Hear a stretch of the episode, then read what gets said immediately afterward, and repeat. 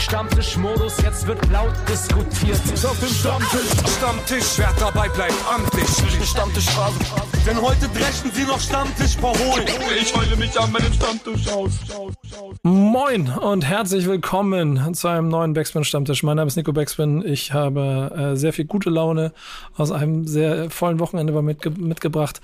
Aber das ist nicht das Thema heute, denn ich möchte nicht mehr anfangen mit dem Quatsch äh, anzufangen, über den ich sonst immer rede. Deswegen frage ich einfach Kuba, wie geht's dir? Geht's dir gut? Du, du, strahlst auch so ein bisschen. Ja, tatsächlich. Ne? Äh, mir geht's gut soweit, würde ich sagen. Ähm, ist ja auch einiges passiert am Wochenende. Ich meine, Wunder geschehen immer wieder. Donner ja. ist erschienen. Dann das wäre nämlich, der, das wär nämlich der Punkt. Ich habe, es kommt heute noch in der Sendung, da können wir auf jeden Fall äh, schon mal ein bisschen spoilern. Ich möchte mich kurz outen als der, der noch nicht eine Sekunde davon gehört hat. Ich habe auch mir die ganzen, äh, ganzen Sessions nicht angehört und sowas. Also ich habe da Finger von gelassen. Deswegen bin ich ziemlich jungfräulich und freue mich da auch ein kleines bisschen drauf, mir irgendwann die Ruhe zu nehmen. Du bist ähm, nicht alleine. Oh, sehr gut. Und damit Spoiler. gleich de der Übergang. Kuba, die Stimme haben wir schon gehört. Wenn ihr das Cover gelesen habt, wisst ihr eh schon, wer da ist. Aber dein Job wie immer vorstellen, wen du dann eingeladen hast heute. Mhm, eingeladen haben wir heute den äh, jungen Weil. Und äh, Neroman ist äh, zu Gast bei uns, äh, ehemals noch bekannt als Negroman, jetzt unter neuem Gewand, unter neuem Namen. Es bleibt spannend. Darüber müssen wir auch nochmal reden. Aber erstmal schön, dass ihr dabei seid und ich hoffe, ihr wisst, worauf ihr euch eingelassen habt, denn hier, ähm, ne, Stammtisch braucht jeder ein Getränk in der Hand und dann wird ganz viel Phrasen gedrescht, hoffentlich. hoffentlich. Also, ich gebe mein Bestes, schön hier zu sein. Das freut mich ja, sehr. Wir haben ja so zwei verschiedene Varianten von dem, wie wir so eine Sendung anfangen. Wir haben immer äh, eine Leitfrage, die die Redaktion ausformuliert und wir haben immer Themen, die die Gäste mitbringen sollen. Ich glaube, heute passt es ganz gut, wenn die Gäste mal anfangen mit dem, was sie auf dem Plan haben. Wollt ihr mal sch äh, Schnick, Schnack, Schnuck machen, wer zuerst ankommt? Worüber wollt ihr reden? Gern Anton. Du hast ja schon ein bisschen so eine Steilvorlage gegeben. Ne? Ich glaube, das hast du dir nicht, nicht Kanye gesucht. Also vielleicht fangen wir damit einfach an. Mhm. Ja, dann. Äh, ja, stimmt, ja. Äh, mein, mein Thema ist äh, Donda. Auf jeden Fall, das ist endlich passiert. Äh, wir haben lang genug gewartet, dass ein Album erscheint. Endlich ist eins erschienen. Vor allen Dingen aber ähm, soll es mir so ein bisschen um die um das Rollout gehen, um das, was davor so passiert ist, diese crazy Performance, die der abgezogen hat. Spannendes Ding. Es ist, also, dann setze ich gleich eine Frage hin. Hey, ist das, ist da, hat es euch gecatcht?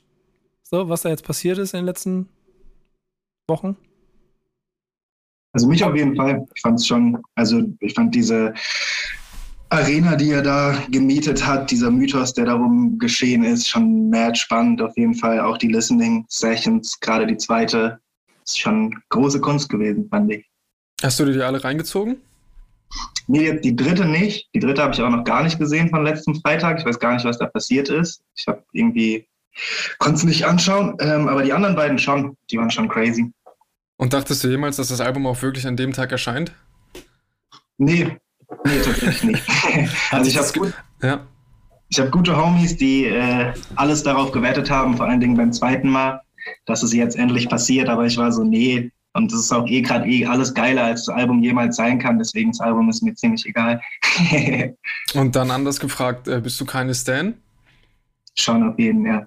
Und wie doll hat es dich abgefuckt im Zuge der letzten Wochen, dass es die ganze Zeit nicht erschienen ist, aber es parallel dazu irgendwelche Events gab, wo er teilweise bis zu sieben Millionen äh, Dollar Umsatz an Merch gemacht hat? wie, du richtig hier, wie du richtig hier bombardierst und ausquetscht. So. Und was sagst du dazu? Was sagst du? Ja, los, komm, was Statement, sagst du dazu? Wir Statement. Statement. Wie gesagt, dich.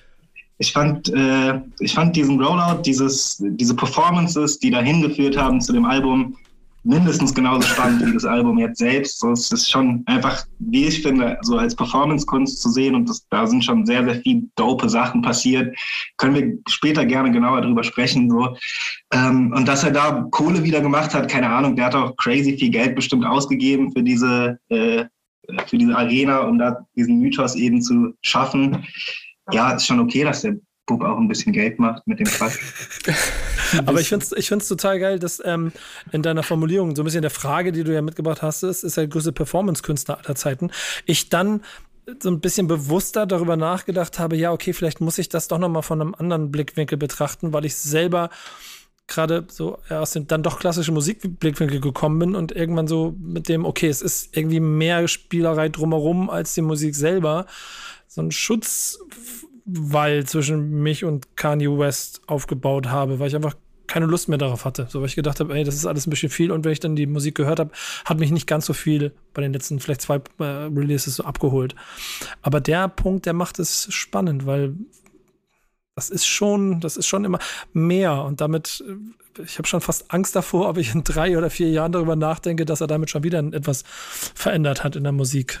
Das Ding ist, ich dachte tatsächlich zwischendurch, dass das Album nie erscheint und er das einfach Woche für Woche einfach live spielen will. Ich dachte, dass das quasi, dass er wahrscheinlich wieder ein neues Produkt äh, auf, die, auf die Reihe bringt und quasi nochmal das Album neu aufmischt. Ist leider nicht passiert, aber.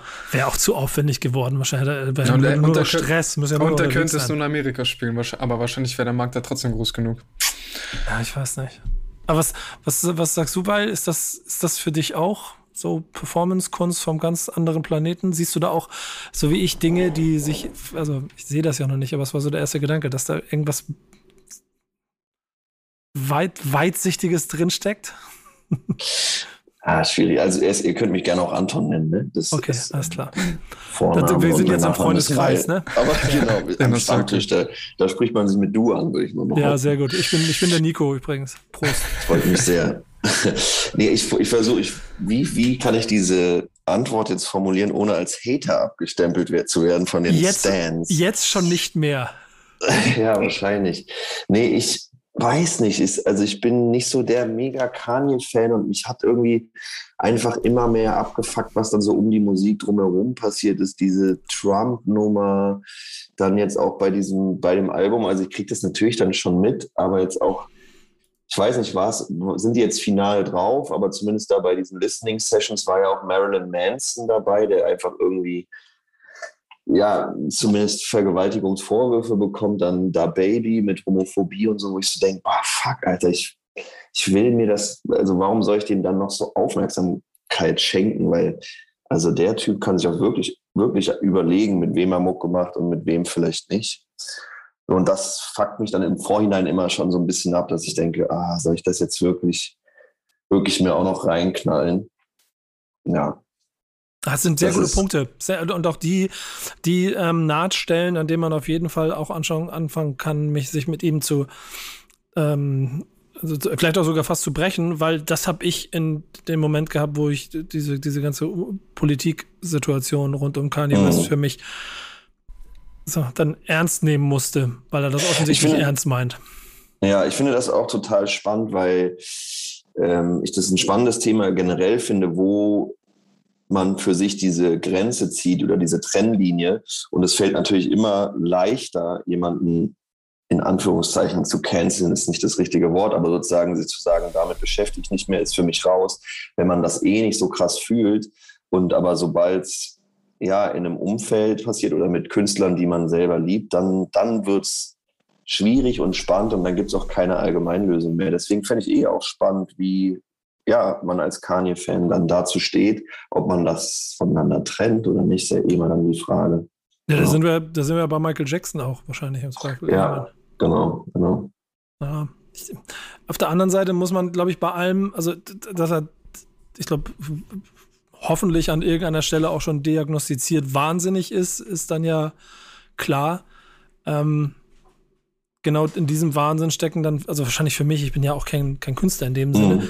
dann mhm. aber auch die, die fehlende Ebene zu verstehen, was ihn so genial macht. Und dass das so Kollateralschäden sind, die du angesprochen hast. Weißt du, wie ich meine? Das ist so, das werde ich, glaube ich, nie ganz eins werden damit. Und ich, ich habe es noch nicht gehört, habe ich ja gesagt. Ich, ich höre es ja. mir anhören. Und ich weiß ja. auch nicht, ob ich jemals in äh, Neumann dein, dein äh, Gefühl reinkommen kann, den so zu feiern wieder. Ich habe mal eine PowerPoint-Präsentation vorbereitet für später. ja, perfekt.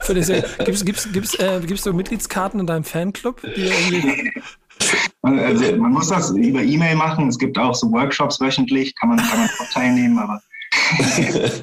nee, was Spaß, aber ja, Kuba, du bist dran. Mich hätte nur interessiert, was äh, Neromans liebstes Kanye West Album ist.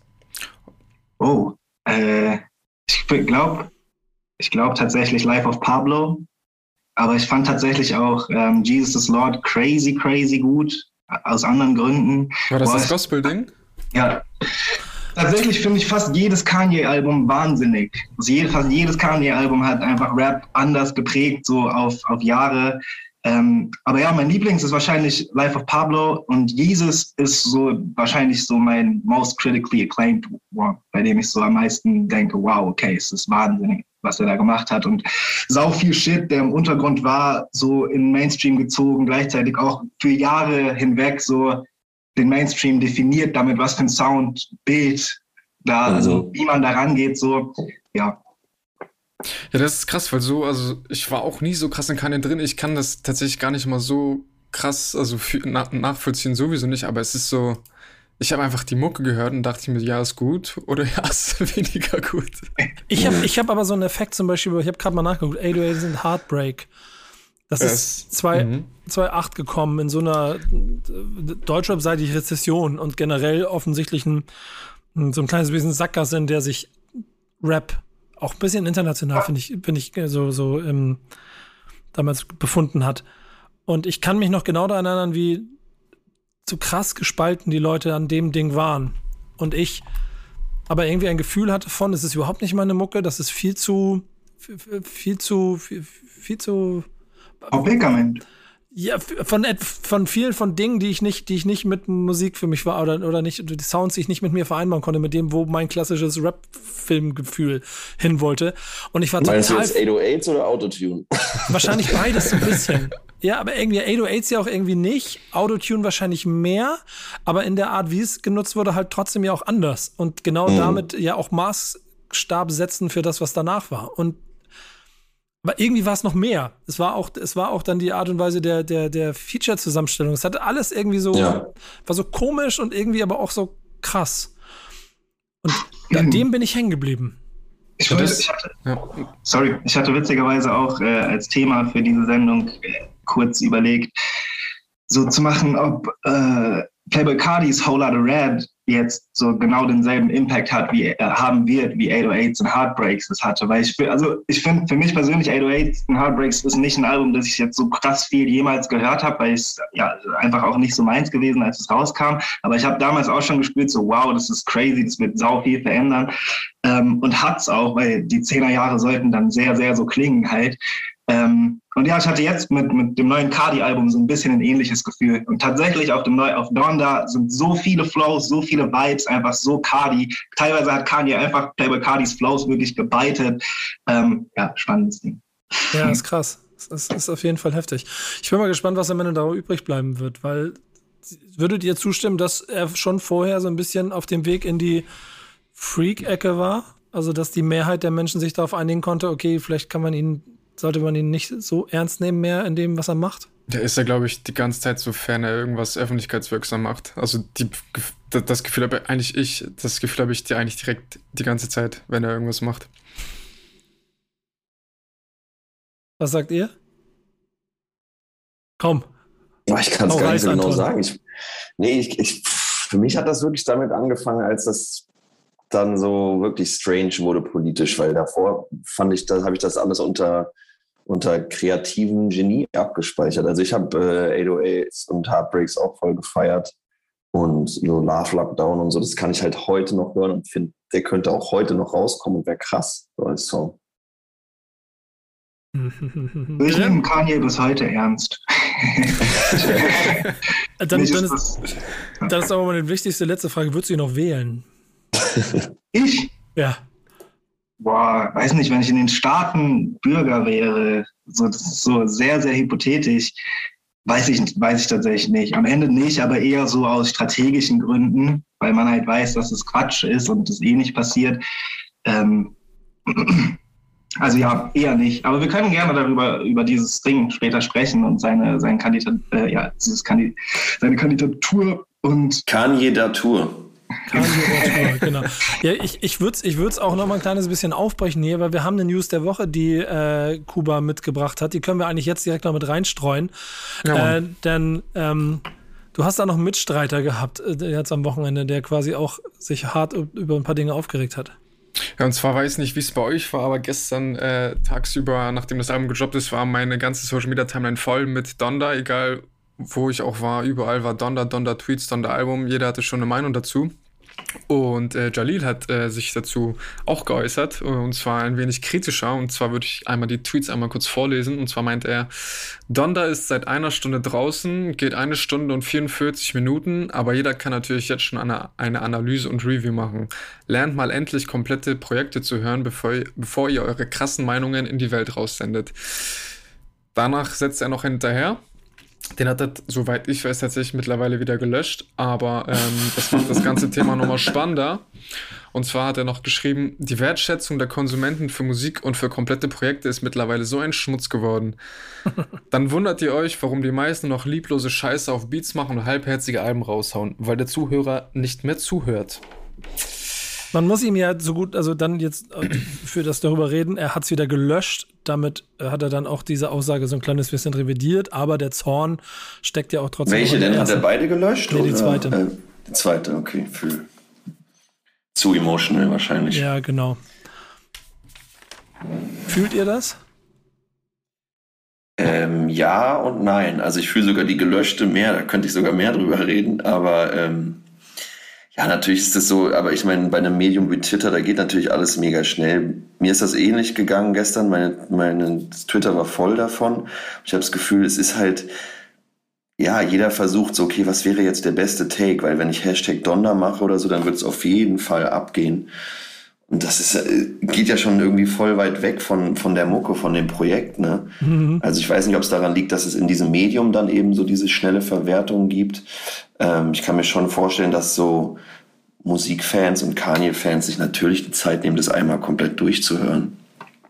Ähm, andererseits, ich habe es aufgemacht und äh, war auch so, wow, 27 Songs, Stunde 44 und dann ist es ja irgendwie auch so, dass dieselben Songs nochmal kommen mit einem anderen, äh, einem anderen Feature oder so, ne?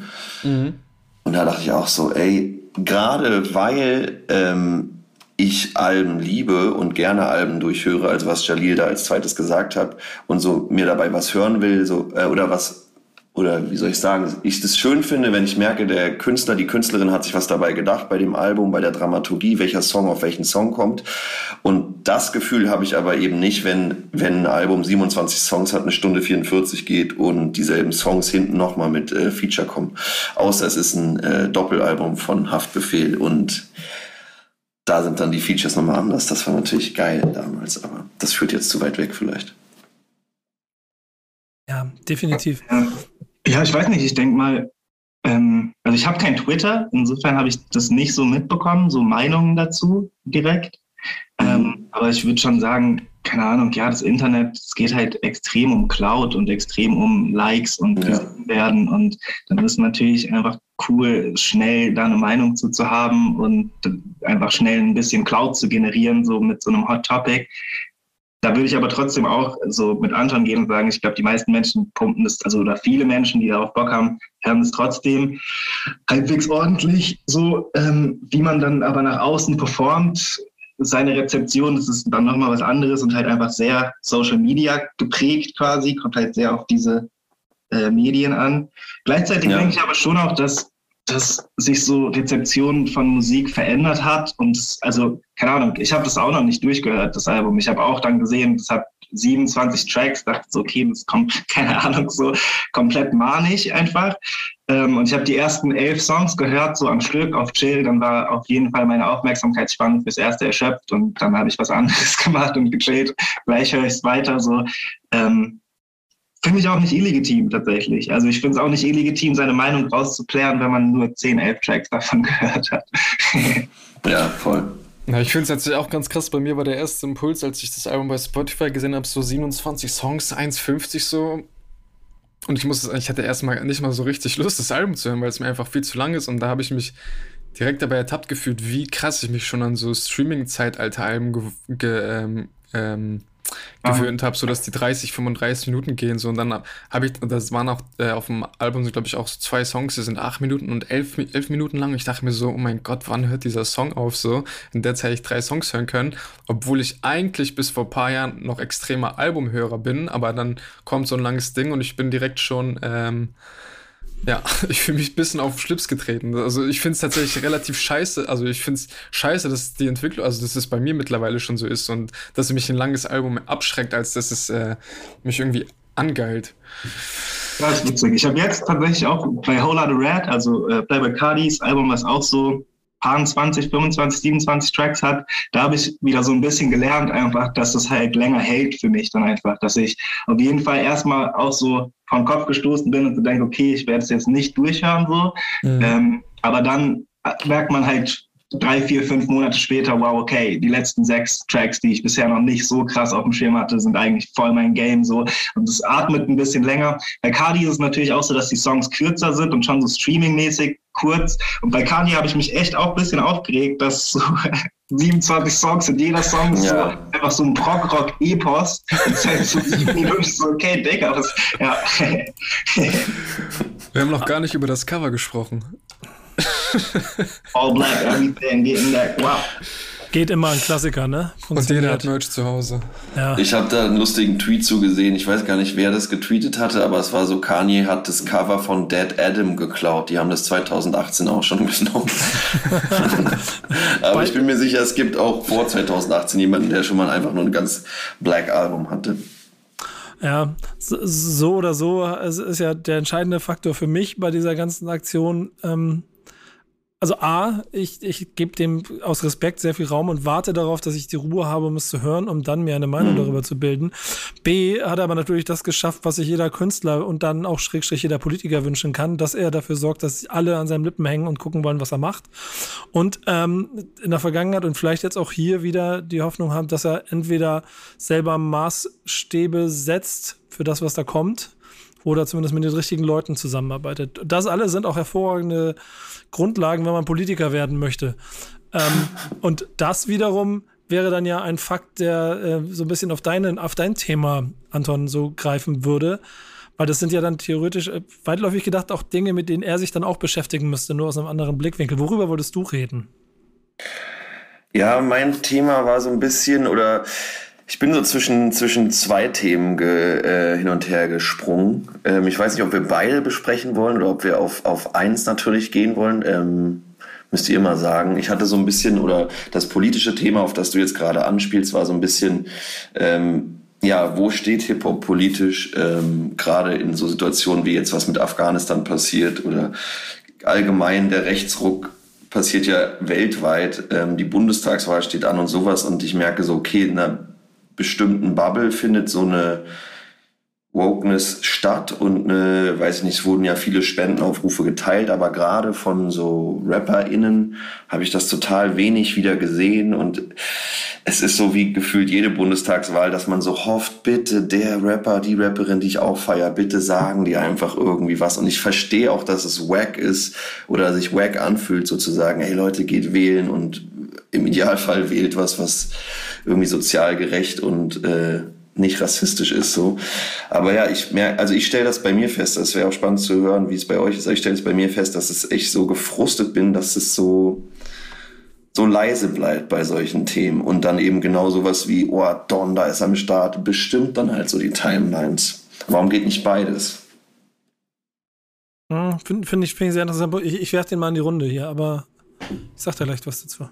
Mhm. Ja, woran könnte es liegen? Ich äh, stelle mir die Frage tatsächlich schon seit Jahren und merke auch, dass ich im Laufe der Jahre auch immer ein bisschen gefrusteter geworden bin und irgendwann, früher hatte ich voll oft den Ansatzpunkt irgendwie, dass Rapper zwingend Vorbilder sind und dass ich mir irgendwie von denen auch wünsche, dass sie für bestimmte Themen Partei ergreifen. Ja. Mittlerweile sehe ich das tatsächlich ein bisschen schwieriger, beziehungsweise sagen wir so, also die Zeiten machen es eigentlich noch nötiger, aber mittlerweile bin ich auch an dem Punkt, äh, wer bin ich, dass ich äh, Künstlern aufzwänge, sich zu Sachen zu äußern. Gerade auch bei Sachen, wo man eigentlich von ausgehen müsste, dass das gedeckt ist, weil Hip-Hop grundlegend selbe Werte teilt eigentlich. Aber ja, genau, das meine ich. Aber genau das meine ich. Ich meine, und niemand redet ja davon, das den aufzuzwingen oder so, sondern ich denke, wenn man aus einer Hip-Hop-Kultur kommt oder mhm. So, da, da muss es doch, ist es doch eigentlich in Fleisch und Blut, dass man ja gegen die um, soziale Ungerechtigkeit ist, gegen die, die Umstände politisch, ne? Und ja, dann irgendwie verstehe ich nicht, warum man dann so schweigt. Aber deshalb heißt das ja noch lange nicht, dass man sich irgendwie anschließen kann an irgendwelche explizit politischen Angelegenheiten. Also gerade wenn man grundsätzlich von Strukturen ausgeschlossen ist und auch einen grundsätzlichen Weg außerhalb dieser Strukturen gefunden hat, um trotzdem Money zu machen und, und Ruhm zu erlangen, also trotzdem in eine Machtposition zu gelangen, ja. wüsste ich nicht, warum man sich dann umdreht und sich anschließt an eine Struktur, die einen auch von linker Seite, auch von woker Seite mhm. ausschließt auf eine Weise. Also ich, also das, das geht jetzt, das ist jetzt eher von äh, gilt eher für wirklich minoritäre Rapperinnen, so, wo ja. ich das absolut verstehe. Ich fände es richtig awkward, wenn Hafti oder Hannibal oder Abdi ähm, so mir erzählen würden, wähl mal links. So. ähm, ich finde es auch klamaukig, wenn KIZ so bei der Partei Wahlkampf machen. Das ist auch nicht, wie ich finde, dann so zielführend, aber auch also okay, ich hätte das gar nicht. Aber ich finde, also für mich, ich habe da gar keine, gar keine Wut oder ein weirdes Gefühl, wenn von dieser Seite nicht sich angeschlossen wird an diese Strukturen, an diese offiziellen. Mhm.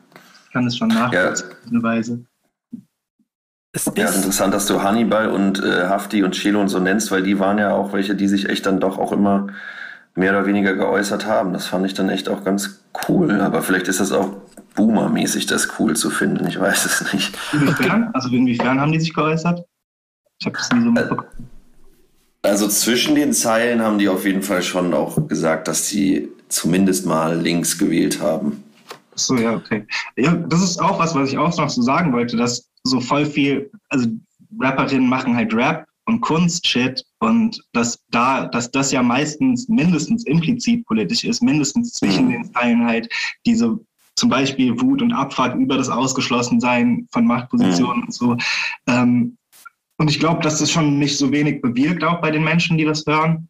Ähm, ja, genau, zwischen den Zeilen ist das ja am Start, aber so ein explizites, äh, ja, ja, explizites Auffordern zum Wählen, zum Wählen von einer bestimmten Partei ist ja schon nochmal also fände ich, fänd ich verrückt bei, bei Haftbefehl zum Beispiel. ja, oder und wenn es weggeht von so Wählen, also ich meine, man kann ja auch einfach das ganze System anzweifeln und sagen, hey, ist, keine Ahnung, aber sowas wie Spenden oder so, ist das dann, warum macht man das nicht? Was meint ihr, warum haben die da keinen Bock drauf? Also ich, ich gehe davon aus, dass, dass sehr viele Leute auch dann privat spenden, aber man könnte ja, wenn es einem so ein Bedürfnis ist, auch sagen, ey Leute, guck mal hier und so. Ich, ich glaube, um, da mal, um da mal auch mal kurz mit reinzukommen, das ist, ja. das ist gar nicht, das gar nicht so pauschal zu beantworten an keiner dieser Stellen, was ja auch irgendwie logisch ist, ne? weil alles ähm, vielschichtig ist. Mhm.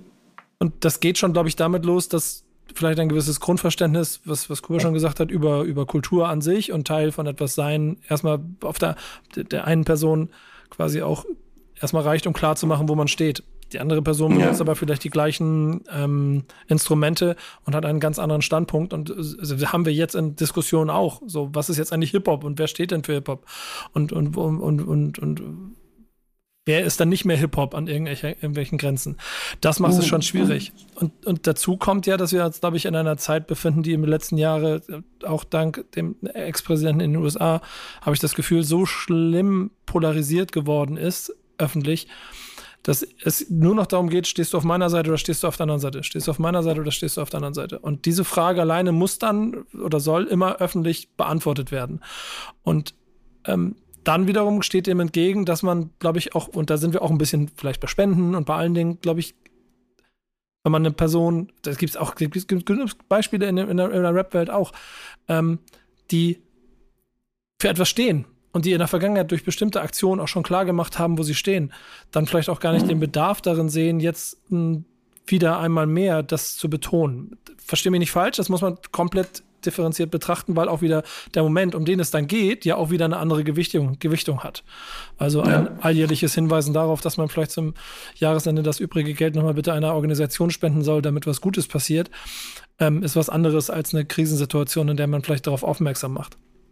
Und dann ja. ist dann der dritte entscheidende Punkt ist, glaube ich, dann der, wie viel das in deiner eigenen Lebensrealität stattfindet und wie du dich damit beschäftigst. Ähm, ähm, und wenn du das nicht machst und wenn du das nicht mitbekommst, dann passiert da auch nichts.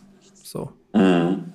Und das muss nicht mal böswillig sein, aber es passiert halt einfach nichts. Weil auf der anderen Seite die Person, die ja diese sendet, ich möchte gerne unbedingt diese Botschaft haben, ähm, weiß ja nicht, womit sich die andere Person beschäftigt hat. Wenn der Rapper gerade äh, einen privaten anderen Stress hat und seit einer Woche keine Nachrichten gelesen hat, dann weiß er nichts von der Gut, er wird wahrscheinlich was von der Flutkatastrophe mitbekommen haben von Afghanistan. Aber vielleicht selbst das in nur in so Maßen oder so.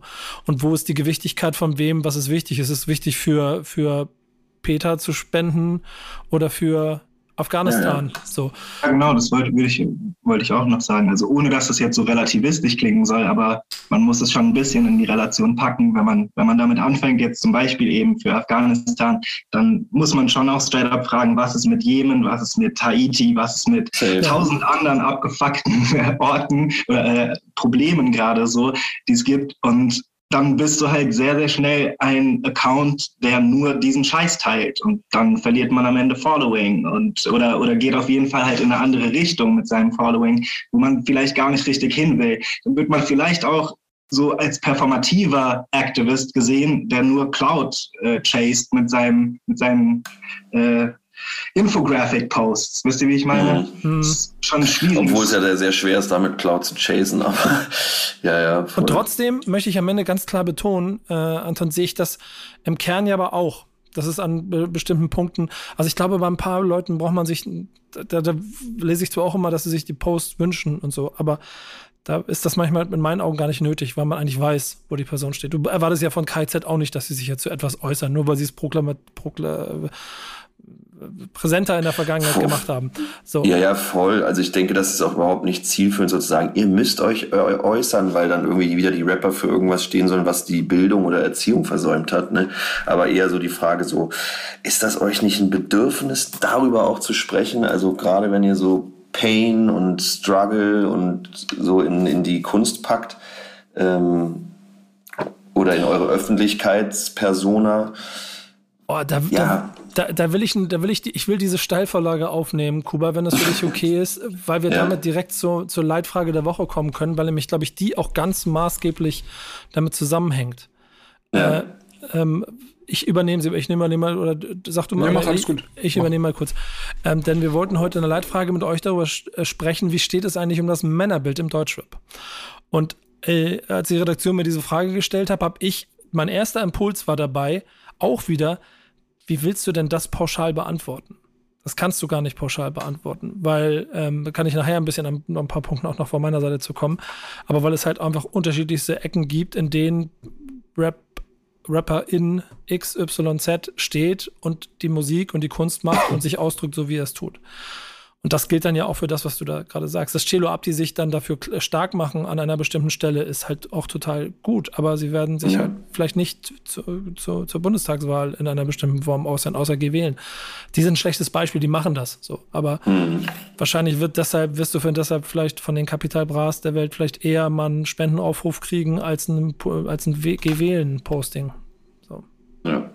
Was, was ich mich halt im Zuge dessen auch öfter mal gefragt habe, ob Rapper sich damit irgendwas kaputt machen, sei es irgendwie aus markttechnischer Sicht, wenn sie sich zu irgendetwas äußern, weil das habe ich mich schon voll oft gefragt, weil das war voll oft für mich irgendwie die einzige, die einzige Begründung, warum einige Rapper sich nicht äußern. Oder vielleicht ist es zu.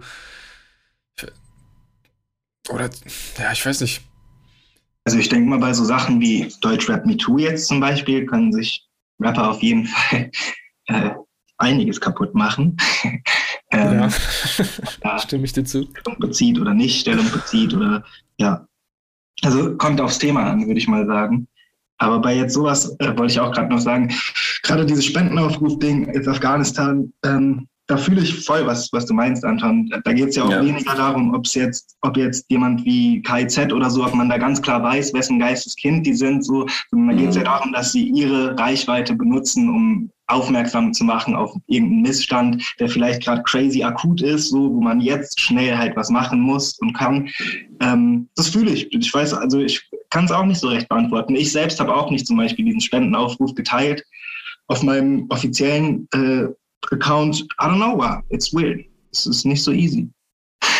ja, Ja, ich finde es, also was ich daran spannend finde, ist halt wirklich eben auch diese, dass du halt deine, dass du eingeschränkt wirst, ne? Sobald du Slides und sowas postest, geht einfach deine Sichtbarkeit der Stories geht einfach auch runter. Und klar, wenn das eins der wenigen Tools ist, wo du als Indie-Artist irgendwie deine Leute ansprechen kannst, fängst du an, dir das doppelt zu überlegen. Und das finde ich halt einfach schon gefährlich, weil du ja dann eigentlich den Impuls killst, so ey, wenn ich es einfach easy teilen könnte und ein paar Leute überzeuge, cool.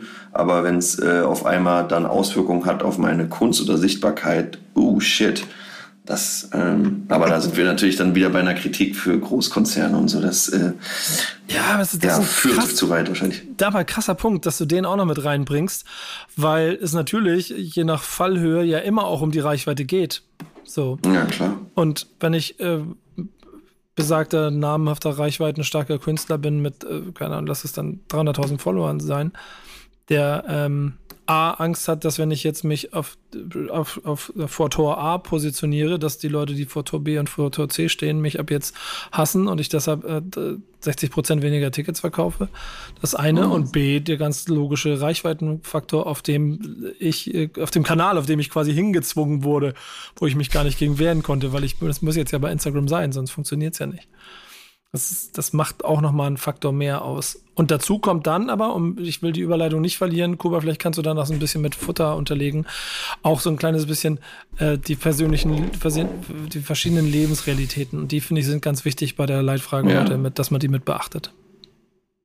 Ich glaube, was du, was du ja gefragt hattest, ne, bezüglich äh, Männerbildern, dass man das nicht pauschal sagen kann, äh, verändert sich das Männerbild oder nicht, oder ähm, was ich denke, was halt gut ist, ist, dass es vielfältiger wird und man sich dann umso mehr seine Künstler, KünstlerInnen suchen kann, die einem ein anderes Männerbild präsentieren. 100 Prozent. Das ist, glaube ich, auf jeden Fall diverser, als es ja noch vor zehn Jahren war oder so. Und ähm, das ist auf jeden Fall eine Chance und, glaube ich, führt auch dazu, dass dann ähm, nach und nach das eben dann auch den Mainstream Künstler, die Mainstream-Künstlerin betrifft und äh, aufbricht im Idealfall. Ja, stimmt. Das ist, auch, das ist auch eine sehr krasse Entwicklung, die ich sehe. Na, Kuba, hast du noch ein paar Fakten, die wir mit reinstreuen können? Ähm, ja, safe. Ähm, also auf jeden also wie steht es ums Männer, um da ein wenig äh, reinzugehen. Ähm, Frank Ocean war 2012, glaube ich, der erste Rapper, der sich offen homosexuell geoutet hat. Äh, und der Jeff, Def Jam Gründer Russell Simmons äh, hat dieses Coming Out auch als äh, Today is a Big Day for Hip Hop ähm, markiert. Mm, was ja auch noch gar nicht so lange her ist. Und wir haben auch in Deutschland Künstler wie Wavy Boy äh, oder Los Paulino, äh, die auch generell äh, ja weg vom stereotypischen Männerbild gehen. Also tatsächlich äh, habe ich letztens eine Mail von äh, also zu Wavy Boy bekommen, bekommen der betitelt seine Musik tatsächlich als äh, Gender Punk. Äh, hatte ich davor auch so noch nicht gehört. Mhm. Und äh, was mich interessieren würde bei dem Ganzen so irgendwie beschäftigt ihr euch damit mit dem Thema irgendwie Männlichkeit, wie ihr Safe. das in eurer Musik rüberbringen wollt? Beziehungsweise, oder, okay, also weil du machst ja noch nicht seit, seit so langer Zeit ähm, öffentliche Musik, aber Nero, du bist ja schon länger am Start, oder hat, hat sich das auch im Laufe der Jahre irgendwie, war das ein Prozess, dass du dich mehr damit beschäftigt hast? Ich jetzt? Mhm. Ähm, ja, extrem. Ähm, also, keine Ahnung, ich bin schon immer nicht der männlichste Dude. Ich bin super skinny und ähm, ja, auch nicht, äh, ja, tatsächlich auch nicht äh, so der krasseste Heterotype-Dude.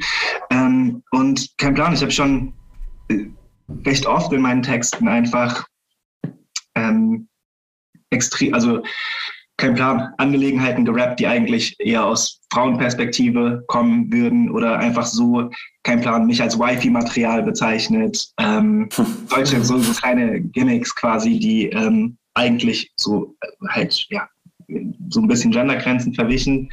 Ähm, ja, da habe ich recht viele Lines auf jeden Fall. Mein letztes Album heißt Kack, ist also so Kackout-mäßig, wo ich äh, mindestens implizit extrem viel darauf eingehe, so dass ein Track drauf, der heißt Sub, ähm, in dem es halt so darum geht, dass ich sage, dass ich also sexuell ein Sub bin und halt so das Gegenteil von dem fickenden penetrierende. Mann bin, wenn es dann ins Bett geht, wo ich, wo übrigens, wie ich behaupten würde, so am meisten Politik gemacht wird im Bett tatsächlich. Ähm, ja, ja, auf jeden Fall. Also ist ein großes Ding von für mich, seitdem ich lebe und äh, oder seitdem ich pubertär wurde so. Ähm, und ich habe, wie ich mal cocky behaupten würde, immer schon einen recht witzigen Umgang damit gefunden. Also tatsächlich so, wenn meine Homies mich gedisst haben, früher, weil ich zu skinny war oder bla bla bla, so, ja, habe ich äh, gute Antworten darauf gehabt, die aber gerade darin waren, so von wegen, ey, ich kann auch nichts dafür, wenn ihr nicht darauf klarkommt, dass ihr, also wenn ihr nicht auf Männlichkeit klarkommt, so ich bin mad skinny und bla bla bla, aber I'm still getting these hoes. Ja, es ist, ähm, also genau, aber Anton, du vielleicht auch nochmal gleich, weil die Frage war an euch beide gerichtet. Ähm, ja, ich, also, ich freut mich sehr, das zu hören, auf jeden Fall, was Neroman gesagt hat. Ähm, bei mir war es ein bisschen anders. Also ich mache ja auch noch nicht so lange Musik und ähm, hatte das Bedürfnis aber schon sehr lange und habe aber schon so als Heranwachsender gemerkt, dass ich dem, dem Ideal von Gangster-Rap überhaupt nicht gerecht werde. Also ähm, so, weder habe ich mich irgendwie groß geprügelt oder habe Leute eingeschüchtert oder habe, ich weiß nicht, Drogen getickt oder ja, war einfach so der, der Frauenaufreißer-Typ und so. Und habe schon dadurch, würde ich sagen, das Gefühl gehabt, uh, kann ich da überhaupt stattfinden? Und mir haben genau solche ähm, Vorbilder gefehlt, wie es jetzt äh, ja, bei Neroman dann zum Beispiel der Fall ist, wo ich so denke, das wäre nice, wenn ich das als Heranwachsender gehört hätte, dass es das auch gibt. Ich denke mir, das gab es bestimmt schon, aber noch viel nischiger und äh, so, weiß ich nicht, Sekte und was ich alles gehört habe, da, da fand das einfach nicht so statt. Und äh, ja, ich, ich, ich freue mich über sowas und mache sowas natürlich dann auch in meiner Kunst, jetzt wo ich das Selbstvertrauen habe, äh, mit meiner Mucke rauszugehen und das gut zu finden, wie ich es mache und nicht was nachzueifern so. Und ich finde es aber auch, also ja, ich, mich freut sowas immer. Ich weiß noch, wie ich damals von Frank Ocean, der, der hatte das so als Textdatei in seinem Blog gepostet und meinte so, es war eigentlich sein, sollte das im Inlay sein äh, in seiner CD. Und er hat es dann aber halt veröffentlicht. Ich war so, das ist einfach so stark und äh, und wichtig und toll und ähm, ja, ich finde das super. Auch bei so Bilderbuch zum Beispiel, ne, die machen das ja auch mehr und mehr, habe ich das Gefühl. Da gab es eine Stelle, wo er irgendwie sagt, ich weiß gar nicht, wie, das, wie es genau ging, aber äh, ich in dir, du in mir und irgendwie hat er in einem Interview auch mal gesagt, dass er so, warum, warum soll er denn in den Songs, nur weil er männlich gelesen ist, immer auch die männliche Perspektive einnehmen? Er kann doch in einem Song auch eine weibliche Perspektive oder eine non-binary Perspektive einnehmen. Und äh, das macht für mich total viel Raum auf, äh, anders zu texten, anders an, an Musik, an Kunst ranzugehen. Und ähm, ja, ich merke, ich, ich, ich brauche schon da äh, Beispiele, äh, die das machen, die sich das trauen. Oder hätte die früher gebraucht, dann hätte ich wahrscheinlich früher angefangen, Mucke zu machen. Ja, das ist spannend, sehe ich voll. Also für mich war auf jeden Fall Andre 3000. Ja, Mann. Ja, Mann. So, genau das. Ja. Noch kleiner war. Aber tatsächlich auch, so ich bin auch also ich bin so ein, zwei Jahre jünger als Tyler the Creator und bin so voll mit dem, also der hat mhm. ja auch gemacht, als er 16, 17 war so und ich habe das direkt gefeiert wie kaum was anderes. Ähm, ja. Und habe auch, obwohl am Anfang ja gerade bei Tyler das schon noch, noch ziemlich crazy war und äh, so over-the-top Horror-Type-Shit, habe ich schon sehr, sehr früh einfach an seiner Performance, so äh, körperlich, an seiner Körperlichkeit, wie er sich bewegt, so wie er, ja. keine Ahnung, wie er Sachen sagt, auch gemerkt, nicht, nicht unbedingt jetzt, dass er schwul ist, aber schon, dass da, dass das halt ein ganz anderes Ding ist, an das ich mich sau anschließen kann, weil ich schon auch genauso bin, so ja, ähnlich goofy und ähnlich eben mit diesen Problemen umgehen quasi oder auch mich ähnlich bewegen tatsächlich. Ja, ähm, also ja, so diese ganze Art Future Click hat äh, mich voll gerettet auf, auf, viele, auf viele Ebenen, ja. aber auch auf diese Männlichkeitsebene auf jeden Fall. Und dass Frank dann noch so auch da am Start war und dann eben sich wirklich als erster Dude geoutet hat, so es war sau geil und wichtig. Ey, das ist super cool, dass du das sagst. Mir ging es genau ähnlich so. Und ich habe irgendwie dann auch festgestellt, irgendwie ging der Blick dann immer doch nach Amerika. Also Pharrell wäre mir jetzt auch noch eingefallen, der irgendwie ja. einfach auch von allen hart gelesenen, sozusagen harten Dudes irgendwie gefeiert wurde, wo ich so dachte, das ist nice, dass die das schaffen, da mitzuspielen und einfach die fucking coolsten sind. Ähm, Ja. Und wie früh einfach schon, ne? Ja, es ist voll faszinierend, euch dabei zuzuhören, denn ich habe irgendwie beim ersten Impuls dabei gedacht, genau, weil du am Anfang von Straßenrap angefangen hast, Anton, dass äh, wenn du, wenn du äh, Hip-Hop-Sozialisierung in, in, in Deutschland, also auch mit Deutschrap, noch vielleicht eine, eine Generation oder anderthalb Generationen davor erlebt hast, dann ist dieses Männerbild gar nicht so hart. Ne? Die 90er Jahre waren eher geprägt von ebenso unsicheren, dann mhm. meistens eher Mittelstandskindern, aber mit genauso viel Problemen äh, und nicht, nicht mhm. nur einer Härte. Die ist über die Jahre in Deutschland in den Rap gekommen und hat damit auch klar das Bild geprägt, das ja heute auch medial immer noch vorherrscht. Und insofern diese Emanzipation davon halt allein deshalb schon gut und wichtig ist in der Entwicklung. Ähm, und andersrum der Gedanke, den ich eben noch hatte, dass bei den Fällen, die ihr beschreibt, es ja dann auch zehn Jahre braucht und da diese berühmte zehn Jahres Gap zwischen dem, was hier passiert ist und dem, was in den USA passiert, äh, wieder auffällig ist. Wie lange es einfach braucht, bis man hier auch in der Lage ist und bereit ist, sich mit diesen Dingen auseinanderzusetzen und Räume dafür schaffen oder sie sich selber zu nehmen. Und genau das finde find, find ich halt, letzter Satz, und das, das finde ich halt auch so krass gut gerade, so, weil ich immer mich wieder darüber freue, wenn ich da Dinge entdecke, die ähm, halt nicht dem Stereotyp entsprechen. Total. Und wenn das eben in sowas stattfindet wie ja, einem Hip-Hop-Stammtisch, also sowas würde ich mir halt einfach noch viel mehr wünschen. Das ist nicht so, ah, ich muss da und da suchen, in der Bubble, da findet es statt, sondern ja, das ist halt nice zu merken, wenn, weiß ich nicht, man irgendwie einen Hip-Hop-Stammtisch hört und es geht um, keine Ahnung, das, äh, was weiß ich, zweite Royal TS-Album und währenddessen geht es aber dann um Männlichkeitsbilder und so. Das, da fängt dann bei mir halt was an, so wo ich denke, geil, das ist super, dass das so koexistieren kann und, und es auch andere gibt, die darüber nachdenken und andere, die sich ein anderes Bild wünschen und äh, ja, Kunst machen und so. Das ist äh, perfekt, wenn das, wenn das äh, alltäglicher wird.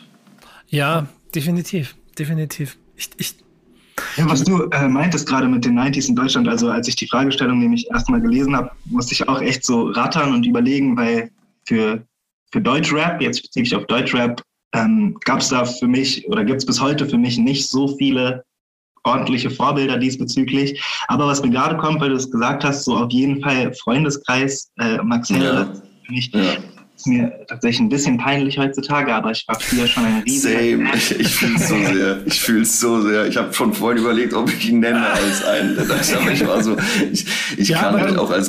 Dann, dann denk doch mal drüber nach, was Curse Album, Album lang safe. gemacht hat und wo er heute ja, ist. Safe. Wie, wie Blumentopf ihre Welt beschrieben haben, die jetzt dann vielleicht nicht unbedingt äh, geschlechterseitig, aber, aber gesellschaftlich ja. und der Position, wo sie für einen, einen äh, also mehr Outsider konntest du nicht sein als die und die haben damit auch eine ganze Generation geprägt. Ähm, das aber vollkommen richtig. Ich glaube, dann der entscheidende Aspekt auch noch dieser gesellschaftliche Kontext ist und dass selbst ähm, ich formuliere es mal so, Künstler, von denen man heute äh, klar weiß, dass sie eben gleich auf der gleichen Seite stehen, in Anführungsstrichen, ja auch irgendwann in ihrer, in ihrer Rap-Karriere Sprache benutzt haben, die äh, genau konträr zu dem ist, was sie vielleicht auch heute ähm, ausdrücken wollen, äh, dass, dass da auch eine Entwicklung stattgefunden hat, ist ja nur wieder ein Beweis dafür, dass es wahrscheinlich gar nicht den Raum gegeben hat, um das heute so, also damals so ausleben zu können, wie man es heute kann. Ja, auf jeden Fall. Ja, und man ein anderes Bewusstsein, oder ich, wenn ich von mir ausgehe, ein anderes Bewusstsein dafür habe. Also ich weiß, dass es damals für mich schon geclasht hat, dass ich einerseits zum Beispiel irgendwie dann den West-Berlin-Track mega krass fand und irgendwie so dachte, okay, und ich verstehe auch irgendwie so, dass dann diese ganze Thematik damals, ne, mit so äh, Mongo-Clique, wir meinen das nicht als Schimpfwort, äh, schwul heißt nur wack und so. Mhm. Und trotzdem hatte ich aber einfach ein komisches Gefühl. Und ich war tendenziell auf der Seite, Rap zu verteidigen gegenüber dem Establishment so und wollte jetzt auch keinen braven Rap. Aber ich habe schon gemerkt, das clasht halt mit meiner Realität. Ähm, wenn ich das mitschreie, äh, du bist anders als wir, du bist schwul kapiert, du wirst von der Sekte nicht mal ein Prozent akzeptiert. Ich so dachte, das könnte ich jetzt nicht laut singen vor einem Freund unserer Familie, dem wir gerade helfen, weil er homosexuell ist, äh, in, in Deutschland ein Visum zu bekommen um, und, und irgendwie einen Partner zu finden, um hier bleiben zu können, wo ich so dachte, hä, fuck, das kann irgendwie nicht sein. Ähm, ja, sehr krass. Wirklich, ja, ja vollkommen recht. Vollkommen aber, aber wie gesagt, also ich muss sagen, ich habe safe natürlich trotzdem dann mit meinen Kumpels halt mitgebrüllt, weil ich dann irgendwie die Aggressivität, die Power, die Wut voll gespürt habe. Ähm, ja, heutzutage lasse ich es dann aus und warte aber auf den Tag oder freue mich umso mehr, wenn diese Energie, diese Power, diese Wut ähm, funktionieren kann, ähm, ohne, ohne solche ähm, Beleidigungen oder ja, oder dass man die richtigen beleidigt. Ich habe nichts gegen Beleidigungen, aber mhm. sie müssen ja. gut gemacht sein. Ja, genau, sie müssen gut gemacht sein. Und ich, äh, ich glaube, Miri hatte das auch gesagt, mal so, ey, du schreibst da halt an Kunst oder nimm dir ein bisschen mehr Zeit darüber, das ist halt was, was bleibt. Äh, so, dann überleg mal ein bisschen genauer und dann findest du schon was, was mindestens genauso dope ist. Sehr spannend. Ja, wirklich. Ich glaube, am Ende dann jeder Aufschrei dazu, und da hast du schon vollkommen recht, muss es an bestimmten Stellen vielleicht auch nochmal mehr thematisiert werden. Aber auch jeder Künstler, der kommt, jeder oder Künstlerin, die kommen und ähm, jedes Mal, wenn dann aufs Neue sich jemand verstanden fühlt, einfach ist ein, ein Prozess. Du wirst auch nicht auf der einen Stelle das Männerbild ändern können. Und, und ich nehme mal das jetzt, ich, ich, falls ihr es noch nicht mitgekriegt aber ich liebe Überleitung. Ähm, aber möchte ich nämlich meinen Song der Woche ganz kurz mal dabei thematisieren, weil ich mir Hani äh, und ähm, seinen alten Kumpan äh, Solo genommen habe. Ich muss mal ganz kurz gucken, wie er heißt, damit ich jetzt nicht, weil ich glaube, Schwarze Raben heißt er. Ne? Schwarze Raben heißt es. Ja, genau. Und jetzt klassisch gedacht wäre natürlich, äh, wenn du von außen blickst, Hannibal, äh, Frankfurt, Nordweststadt, Straßenrapper, hart, äh, harte Sprache ist per se jetzt erstmal in Kategorie A einzusetzen, von denen, die ganz weit weg von der Kategorie Z sind, wo wir uns das wünschen, dass alle, ähm, alle äh, gleichberechtigt und sich auch gleich geschützt fühlen. Und das ja, ist ja wobei bei mir das, das, also damit würde ich, würde ich reingrätschen, weil bei Hannibal für mich genau dieses Bild schon brüchiger wird. Ich finde den extrem humorvollen, lustigen Typ, auch in, gerade in Interviews und spätestens seit er da auf Twitter rumgeistert, ist es ja und da brauchst du gar nicht reingerätschen, weil das ist genau, ich habe ja. angefangen, weil ich nämlich genau das erklären wollte. Das ist er nämlich nicht und das war er noch nie. Okay, ich ziehe die Grätsche zurück. das war er nämlich noch nie. Ich habe den auch schon sehr viele Jahre jetzt begleite ich den ja. Und, und, natürlich ja. auch noch ein, zwei andere. Und da sind, da sind bestimmte Wordings, da sind bestimmte Sprachdinge natürlich da. Ja. Und die werden auch nicht so schnell weggehen. Und da geht auch ein bestimmtes Bild wahrscheinlich nicht so schnell weg. Und das ist vielleicht auch das, dann weniger das Bild der Frau, sondern mehr das Bild der eigenen Härte, die du brauchst, damit du in der Gesellschaft, in der du dich befindest, überleben kannst. Aber wenn das heißt, du musst an irgendeiner Stelle äh, im Dunkeln mit einer Bauchtasche und Kapuze hoch am Block stehen, warum du das auch immer machen musst in deinem Leben, dann Safe, hast, ja. hast, du eine andere Lebensrealität und da ist kein Raum für Schwäche. Den musst, den musst du dir finden und den musst du dir suchen und dazu brauchst du im Zweifel auch Hilfe. Und dann aber Auf zu, jeden Fall. Ja, und im, im, Prozess dann aber zu sehen, wie so jemand wie, wie Hani ist, finde ich, wie dann wirklich wie kaum ein zweiter schafft. Haftbefehl auch noch in groß, aber ich finde, da ist Hani sogar irgendwie, auch wenn er weniger klingt, manchmal noch, auch noch viel zerbrechlicher und noch viel, viel, viel ähm, offener und, und schmerzhafter. Das ist voll spannend. Ich finde, ich muss halt kurz äh, sagen, äh, zugeben, dass Honey ist so tatsächlich einer meiner drei absoluten Lieblings-Deutsch-Rapper. Und gerade eben, weil der so eine sau unmittelbare Art hat zu schreiben, die so super ehrlich und auch ja. meistens sich irgendwie verletzlich macht. Das ist so direkt Total. einfach. Man hört sofort, Total. okay, Digga, du könntest das auch gerade einfach sagen. Also so, ich weiß so, wenn du so in der Nordic chillst, dann laberst du einfach so mit deinen Leuten und es halt, es könnte realer nicht sein. Deswegen klatschen seine Punchlines immer so anders, weil es halt so, okay, Digga, ja, ja. Ähm, und ja, ja, ja, ein spannendes Ding. Kann, kann ich ja, geht mir genauso. Geht ja. mir genauso. Plus, plus dann auch noch so dieser Frankfurter Slang, der ja eh auch was Weiches hat, so. Das ist, ja, das passt einfach perfekt, finde ich. Und natürlich, also ist es auch ein Privileg sozusagen, dass ich überlegen kann, ah, ähm, wie will ich denn meine Kunst besser klingen lassen und so, wenn du halt irgendwie, ja, krassen Hassel hast und irgendwie dann merkst, die Mucke ist eine Chance. Das ist mir schon auch bewusst, ne, dass man da aus einer, aus einer ganz anderen Situation kommt als jetzt äh, ein Straßenrapper zum Beispiel, safe. Aber eben genau deswegen sollte ich mir oder mir entsprechende Leute halt dann sich mehr Gedanken machen, glaube ich, was man damit rausgibt, wenn man, wenn man anfängt mit Kunst. Mhm.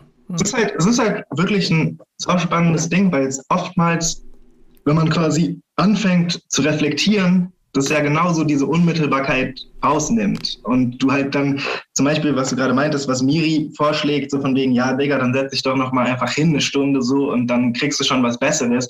Ich glaube nicht, dass es besser sein wird, in Anführungszeichen. Also, oder ja, besser, schlechter ist ja jetzt eh nicht die Kategorie. Ja, Aber ja. es wird auf jeden Fall halt so mittelbarer sein. Es wird voll gefiltert sein durch ein Über-Ich am Ende, so davon, wie die mhm. Gesellschaft will, dass, dass du einen Text schreibst, so, aber du willst halt schon längst einfach schreiben, keine Ahnung, irgendein Schimpfwort, das Frauen objektifiziert, so. Ähm, und es ist, ist ein verrücktes Ding, weil irgendwie ste steckt da ja schon crazy Produktivität drin im Sinne von, kein Plan, so, es sind, also ich will es jetzt nicht gutheißen, in keinem Sinne, äh, oder mhm. ich will es nicht wirklich gutheißen, nur sagen so, keine Ahnung, die Filme, die wir gucken, gehen meistens um Sex, Drugs, Rock'n'Roll, irgendwie so Intrigen, Mafia-Shit, Gangster-Shit. Ähm, also hart gesagt, so Sex und Gewalt und dieses brutale Ding ist scheinbar was sehr Existenzielles im Menschen, wo sehr viele Willen von uns immer wieder hingehen. Und gerade diese Lines sind meistens so die meist rezipierten oder das sind so die Lines, die, die halt so blinken in diesen Texten so. Ähm, und nicht nur, weil man PC ist und das so kritisiert, sondern als Kind, wie du vorhin meintest, so sind es halt die Lines, die man am meisten mitschreibt. Da, und wie du auch schon meinst, wir müssen es halt irgendwie schaffen, so das umzulernen, quasi diese Aggressivität, diese Wut mit anderen Worten, die nicht halt Leute dumm diskriminieren, ähm, sondern vielleicht gegen die Richtigen gewendet, so. Naja, ja. Ja, ja voll. Also, es ist mega spannend, sich mit euch beiden hier gerade über das Ganze zu unterhalten. Ich bin richtig begeistert von der Folge bisher. Ich hoffe, die Leute da draußen auch. Und es ist, so, ja. Ich wollte nur noch was sagen, weil wir jetzt auch ganz kurz noch äh, MeToo angeschnitten hatten. Das ist irgendwie auch was, also und Thema Reflexion, was es für mich ja auch so wichtig macht. Also großen Dank daran, dass es die überhaupt gibt und es endlich öffentlich gemacht wird. Und ich finde, das hört ja nicht dabei auf zu sagen, guck mal, der und der ähm, ist ein Rapist und hat, hat, hat einfach ist Missbrauch gegangen und muss jetzt muss jetzt äh, bestraft werden dafür auch auf jeden Fall aber es geht ja vor allem auch um eben diese diese Reflexion und am Ende des Tages auch um Selbstreflexion wo habe ich mich falsch verhalten wo habe ich was gar nicht gepeilt und so und das ist ja im Grunde eine, eigentlich eine total große Hilfe das dahin zu machen, wie wir es haben wollen alle. Und dass es dann aber so eine krasse Reaktion so oft gibt von so, ey, die machen Rap kaputt, wir müssen jetzt Rap verteidigen. Das checke ich halt nicht, weil so jeder, jeder, jeder, wird, jeder wird doch Fehler eingestehen können. Ja, die Antwort mhm. ist ganz simpel, weil da auf unterschiedlichen Ebenen diskutiert wird. Und auf der einen Seite gibt es das große Thema, das auch einfach gesellschaftlich mehr Raum braucht und an, angesprochen werden muss und damit dann auch Wunden äh, reißen muss. Und das ist auch gut so. Und das gilt jetzt nicht nur für Rap-Szene, das geht auch gesellschaftlich im Gesamtkontext. Und auf der anderen Seite gibt es aber Menschen, die sich ähm, entweder nicht dazu in der Lage fühlen oder halt den Kontext missverstehen und dann aber um den einen Case, um diese eine Sache diskutieren wollen. Mhm. Das, das, haben wir ja gerade sehr extrem. Und das gilt jetzt nicht nur dafür, das gilt auch für ganz viele andere Themen, die, unterschiedlichen Ebenen, auf denen man diskutieren möchte. Ähm, und das ist so ein bisschen das, was mich da, also was, was ich da sehr, sehr schade finde, weil ich, ich bin großer Freund von Dialog. Ich finde es immer am stärksten, wenn man in der Lage ist, gemeinsam Lösungen für das zu finden, was man da vor Ort hat, weil nur dann es auch Dritte weiterbringt, weil ansonsten bin ich genau bei dem gleichen Thema von vorhin. Das ist deine Seite, das ist meine Seite. Stehst du bei mir oder nicht? Okay, dann bin ich ja damit erstmal beruhigt und dann ist alles geklärt. Und das ist ja nie die Lösung, sondern es bringt einen ja nur weiter, wenn wir gemeinsam versuchen, den nächsten Schritt zu machen. So. Und dafür braucht es Typen Typinnen, gibt es das, ähm, die, äh, die also, offenlegen und genau da gemeinsam in Anführungsstrichen in die richtige Richtung gehen. Word. Mic Drop. Mic Drop. Ähm, oh, hey, könnt ihr euch vorstellen, wie schmerzhaft das ist, dass ich jetzt keine gute Überleitung habe? Ähm, gebt mir bitte trotzdem mal eure Songs der Woche, die ihr mitgebracht habt. Und am Ende dann Kuba. Nicht am Ende, ne? Habe ich richtig gehört. Ja, ja, genau. ich, ja. Ich, ich, wollte, ich wollte unseren Gästen mal ein bisschen Raum geben, um hier nochmal jetzt zu flexen mit den Songs, die sie dabei haben. Ja, dann fange ich einfach mal an. Ich habe äh, ja, go first. Ich habe von Talkie Talk und Morten Morgen mitgebracht. Der gute Talkie hat letzten Freitag sein Coach-Tape released, auf dem viele RapperInnen versammelt sind und er hat das produziert. Der letzte Song davon ist mit Morten, hier auch so ein Berliner, der, der Bruder von, von Marvin Game, saudoper Dude, wie ich finde. Und ist ein glaubes, glauber, ziemlich weibiger, meistens bei Morten ja so Track für einen regnerischen Montagabend. schöne Wahl, schöne Wahl. Wie auch der ganze Release übrigens. Schöne Grüße an Talkie Talk an der Stelle. Morten hat übrigens auch, also ich, ich finde ihn auch sehr gut. Äh, Morten hatte auch so einen krassen Remix mal gemacht von einem Xavier Naidoo Song, bevor der noch so komplett problematisch war. Und ich, ich, jetzt überlege ich gerade laut, ob man denn einfach den Song noch weiter hören kann statt Xavier Naidoo oder ob man den Song dann auch nicht hören sollte, weil den fand ich krass. Wie hieß der denn nochmal? Wisst ihr das? Äh, ich bin gerade schon frei sein, oder? Unterwegs. Ich glaube, Morten frei sein. Das ist auch ja, bei dem Seven I Do-Thema ein riesengroßes Problem, weil dieser Song eigentlich richtig, richtig stark ist. Aber wenn man mal ehrlich rückblickend ist, dann gibt es auch schon da Situationen, wo man. Ja, ja das Song heißt frei sein. Okay. Bei ja, Mortens Song kann man auf jeden Fall hören. Okay, dann äh, mehrheitlich, darauf, mehrheitlich darauf geeinigt. Aber das ist nicht dein Song der Woche, oder, Anton? Nee, nee, gar nicht. Ich wollte jetzt einfach nur Creds geben. Ich find, fand übrigens auch Neroman sehr gut äh, auf dem ähm, Talkie Talk Album richtig geil. Danke, Mann. Ähm, mein Song war, auch da konnte ich mich ja schwer entscheiden. Ich hatte, ich fand generell, dass das ein sehr guter Freitag war. Ein sehr guter Release-Freitag. Da kam voll viel Gutes. Aber was ich auf jeden Fall direkt gedickt habe, war El Guni, Inferno. Irgendwie die ganze Atmosphäre, ganze Sound fand ich übertrieben nice. Da kommt jetzt Freitag ja auch die Go Green EP, was ich irgendwie auch eine total gute Mischung finde aus irgendwie politisches Statement, trotzdem funny, so wie dieser Typ halt auch ist und äh, einfach auch krass gute, gute Musik. Und ähm, der andere Song war von Nalan I'm Good. Die ist aus dem äh, Trio Gaddafi Girls vielleicht bekannt und macht jetzt Solo-Stuff. Und ähm, so, wie soll ich sagen, solely R&B ich. Und ich, ja, ich also gehört und dachte so, wow, krass. Das Finde ich richtig, richtig gut. Wer genau sind die Gaddafi Girls? Ich weiß es gerade nicht. Gaddafi Girls war, wie gesagt, Nalan und dann, äh, ich glaube, du Ebo kennt ihr wahrscheinlich, ne? Ja, genau. Genau, und dann noch ein Producer. Genau, die waren zu dritt und Ebo hat ja jetzt auch viel, oder macht viel Solo. Und jetzt macht die Nalan auch, auch äh, wie mir scheint, ein Soloalbum oder eine EP, das weiß ich gerade nicht. Nice, das, das habe ich gar nicht gehört, jetzt das Nalan-Ding. Das muss ich aber auf jeden Fall mal tun, weil ich feiere die voll. Die sind ziemlich dope, alle, finde ich. Also alle drei. Ja, und äh, Guni auf jeden Fall sau der cute Boy und auch ja sehr passend zu dem Männlichkeitsgame. Ähm, Total, das, da wäre die Überleitung gewesen, Nico. ja, ja ist auch naja. Ey, Guni ist echt voll spannend, weil ich da selbst, als der rauskam, damals genau über dieses Man, also es ist schon auch, weil der halt ja. so ein weißer mittelständiger Boy ist, der so lauchig ist halt, aber schon, dass überhaupt mir dieses, dieses, dieser Begriff Lauch so in den Kopf kommt, ist auf jeden Fall halt richtig so toxisch männliches Problem. Einfach weil der halt nicht Gangster genug oder nicht swaggy ja. genug aussah, sondern ja, das halt alles so ein bisschen karikiert hat, was auch ein Problem noch war da, damals für mich. Es war auch diese Moneyboy-Zeit und es war mir alles so zu klamaukig und ich fand, dass die Leute mhm. sich ein bisschen lustig machen, gerade über schwarze Leute auch so. Das fand ich nicht so lustig einfach. Aber es hat schon auch viel einfach, ja, weil El Guni halt ein sehr dürrer, blasser, kleiner, weißer Boy ist, der für mich auf jeden Fall nicht so aussah, einfach wie ein Rapstar, so mäßig, was aber nur so einfach dumme männliche Konstruktionen sind. Und es hat bei mir echt Jahre gedauert, auch natürlich, weil er musikalisch dann ein bisschen ernster wurde, aber es hat Jahre gedauert, bis ich da rauskam bei dem. Mhm.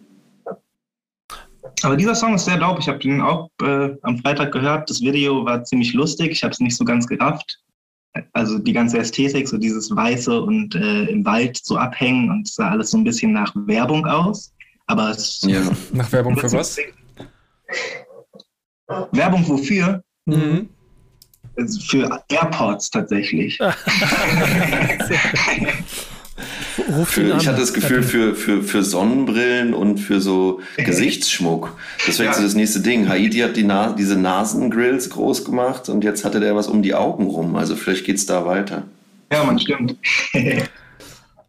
Crazy. Aber ich kann, mir auch, ich kann mir auch vorstellen, dass das bei El Guni noch irgendwie dann in fünf Jahren gar nicht mehr mit einem mit einem lustig wirkenden Video gebrochen wird, sondern einfach, oder was heißt in fünf Jahren, vielleicht in, schon auf seinem nächsten Album oder so. Weil da hatte ich immer auch noch das Gefühl, dass es noch so ein bisschen diesen Humor und so hat und so irgendwie so, weiß ich nicht, so 80s und Werbedinger so anzitiert und dachte mir, für mich als, als Fan brauchst du es gar nicht. Könntest genau so einen Song auch mit einem todesernst gemeinten Video machen. Es ist halt auch ein bisschen diese Internet-Ästhetik einfach, habe ich so. Ja, ja, klar. Also was immer halt so ein bisschen ironisch wirkt, weil es halt so Sachen zitiert. Ähm, aber ich finde es mittlerweile wirkt mindestens zumindest nicht mehr so verarschend, so Rap verarschend, sondern einfach halt diese Internet-Ästhetik, was er wahrscheinlich von vornherein wollte, aber ich habe es falsch verstanden. So. Ähm, Ja, Sieht auf jeden Fall sehr schön aus. Schönes Video. ja es, es ist mega gut. Macht richtig Bock auf, dass der Sommer nicht endet. ich glaube, Das ist kannst du nicht verhindern. Äh, ja, scheiße. Lifehack. Ähm, Einmal noch der Vollständigkeit halber mein Release der Woche. Das kam nämlich von Sampa, ähm, RB-Sänger aus Aachen, zumindest aus dem Aachener Umfeld. Äh, liebe Grüße an dieser Stelle an Peter. Ähm, ja, ein sehr, sehr nicer RB-Song, wie schon gesagt. Das Ding hat auch einen Colors-Features bekommen. Ich weiß nicht, ob ihr Colors ahnt. Wahrscheinlich, äh, wahrscheinlich schon. Falls, Safe, wenn ja. ihr Colors nicht ahnt, dann äh, habt ihr auf jeden Fall was verpasst. War für mich ein sehr, sehr schöner Song und hat mir auf jeden Fall gezeigt, dass RB auf Deutsch auch funktionieren kann. Ich bin gespannt. Ja, ich fand's auch, fand's, ich habe es mir an- angeguckt, ich habe es in der Liste gesehen, habe es mir direkt angeguckt, kannte es vorher nicht. Äh, fand ich sehr nice und ähm, hat mich von der von der Art her so ein bisschen, ich meine, es ist jetzt vielleicht blöd, es zu vergleichen. Ich mache es jetzt einfach mal auf die Gefahr hin. So schnell. äh, genau. Ähm, mich an äh, Black erinnert, also Six Luck geschrieben. Und zwar jetzt nicht, nicht weil, weil beide POC sind, sondern irgendwie von der Attitüde, mit der er am Mic steht, von, von wie er seine Stimme leise benutzt und aber auch nicht so überperformt. Äh, fand ich voll spannend. Also werde ich mir auf jeden Fall mehr reinziehen. Ja, geil, lustig, dass du den vielleicht siehst. Ich bin sehr, sehr großer Black-Fan. Ist mir noch nicht aufgefallen. Same. Aber Same. macht auf jeden Fall Sinn. Wobei ich nicht sagen würde, dass man direkt wieder Amis mit äh, Deutschen vergleichen muss. Nein, natürlich nicht, aber-. Aber safe, safe. Beide sehr gut. Also vom, vom Song her jetzt auch gar nicht, aber so von der, von der Ästhetik her hatte ich das Gefühl, das ist eine ähnliche Welt. Und ey, ganz ehrlich, ich meine, solange man eben nicht Deutschrap ist fresher denn je mäßig den Song eins zu eins killt, lass dich doch inspirieren davon, ist doch nice. Safe. das ist doch auch immer noch Hip-Hop und das ist immer noch das Schönste daran, dass dadurch immer wieder neue Interpretationen entstehen. Ja, das Meine. Bauchschmerzen habe ich halt immer nur, wenn ich äh, nach Es drei gibt- Zeilen merke. Es gibt eine Grenze. Ja, das ist so eine, so eine, schwimmende emotionale Grenze, glaube ich, dafür. Die jeder für Aber was merkst du nach drei Zeilen, wenn du was merkst? Okay, ja, ich kenne das Original, Junge. Willst du mich verarschen? Und ich bin nicht so deep in der Ja, Musik wie ja, ihr beide ja, zum. Beispiel. So, ist das ein verdammter Ernst? So, ja. Ja. okay. Ja, ich, ich habe ein bisschen eine französische Playlist in den letzten. Ich weiß. das ist so, das, das, das stört mich einfach. Aber dann sind wir auch wieder bei, das maße ich mir nicht an, weil ich keine, keine, keine, keine All Allheilung über alles habe, ob das bei jedem stimmt. Und wahrscheinlich mag ich auch Songs, wo du mir auch sagen kannst, ich meine, ehrlicherweise 90er Jahre Soul Samples und der Boom Bap, mit dem ich groß geworden bin, boah, auch sehr oft einfach nur, einfach nur ein bisschen was runtergelegt und ist genau das gleiche Sample. Kann man sagen, ob das jetzt was ähnliches ist, aber ähm, es ist trotzdem ähm, noch was anderes heute für mich vom Gefühl und deshalb mache ich da auf Ja. die Tür zu und ziemlich schnell auch. Ja, aber bezüglich Sampling kann man da ja sogar den Kreis schließen zu unserem Thema ganz am Anfang, weil das muss man Kanye wirklich zugute halten. Dass der halt immer krasse Sachen findet, die dann einfach wirklich nochmal irgendwie hitten und Leute die, die Melodien geben, die die noch gar nicht kannten vielleicht, nicht? Ja. Das ist schon krass. Meine Hausaufgabe, die ich heute gekriegt habe und meine lieben Gäste, da müsst ihr jetzt noch mit durch, weil ihr das noch einmal mit durchhören müsst. Ähm, aber ihr gebt ja am Ende welche, deswegen ähm, ist eine, die so ein bisschen auf fast alle Themen passt, die wir heute besprochen haben. Da können wir über Männlichkeit reden, da können wir aber auch über über Klassiker reden, über, über wahrscheinlich nicht über, über Dinge verändert, aber zumindest der, über den er viel gerappt hat. Es war The Game. Und Doctor's Advocate ist der Song, den ich gekriegt habe.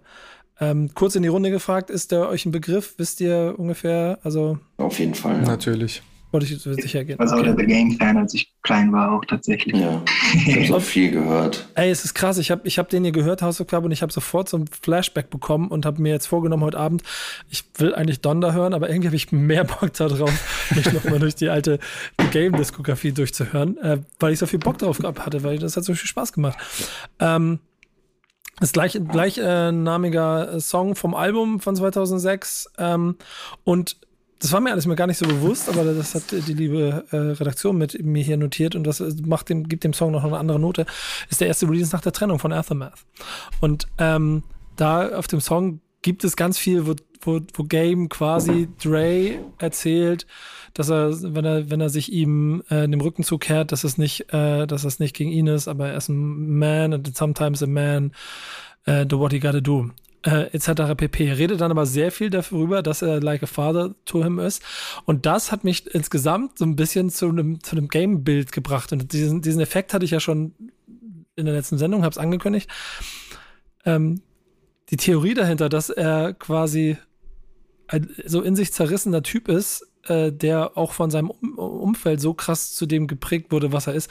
Das finde ich halt, kannst du an seiner, an seiner Mucke so krass absehen. Also auf der einen Seite ein, starker Künstler, mitten im Ghetto und auch dort so, so, viel, so wenig Emotionen wahrscheinlich wie möglich zeigend und ab, auf der anderen Seite über die Musik transportiert mit Vaterfigur Dr. Dre, für den er wahrscheinlich, äh, nee, für den er wahrscheinlich alles gemacht hätte.